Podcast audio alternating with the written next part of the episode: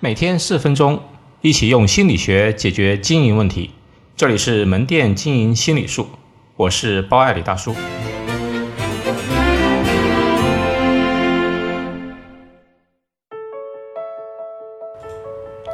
果唯一水果店的陈列，最近啊，在我家附近开了家果唯一水果店。前不久出差去深圳，也在街头看到了好几家果唯一。这里不谈其快速开店的商业模式，仅谈谈让我印象深刻的它的产品陈列方面的特策略。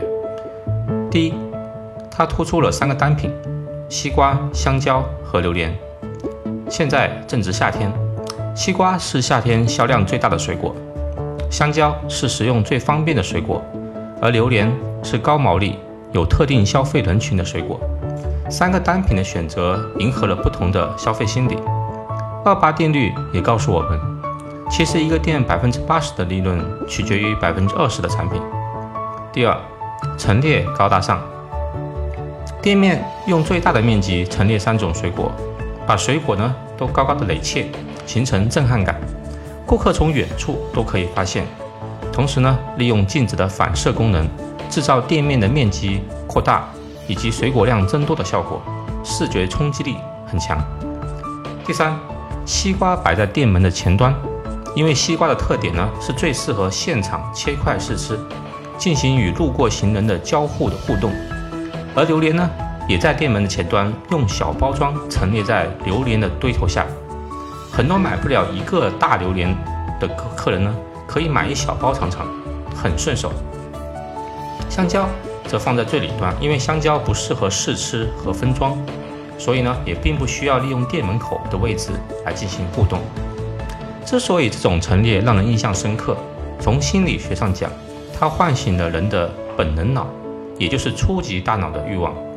本能脑，也就是我们所说的原始大脑，它是人还是动物的时候就具备了，经过千亿年的信息储备。所谓本能，就两个：生存和繁殖。为了生存和保有能量。人的大脑适合接收简单的信息，最好有强烈的视觉冲击力的，才能让本能脑印象深刻。同时，本能脑一旦看到多的、丰富的东西，就会基于生存的基因，想去得到和占有。如果加上可以试吃和小包装，可以增加感知和减低做出购买决定的困难程度。小结一下。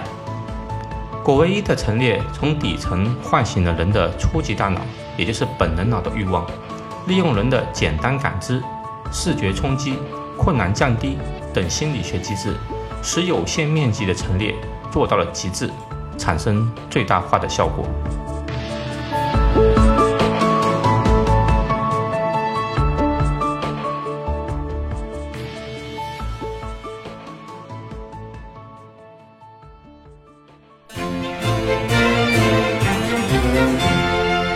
好，今天就到这里，欢迎大家关注门店经营心理术同名微信公众号，那里有文字版，谢谢。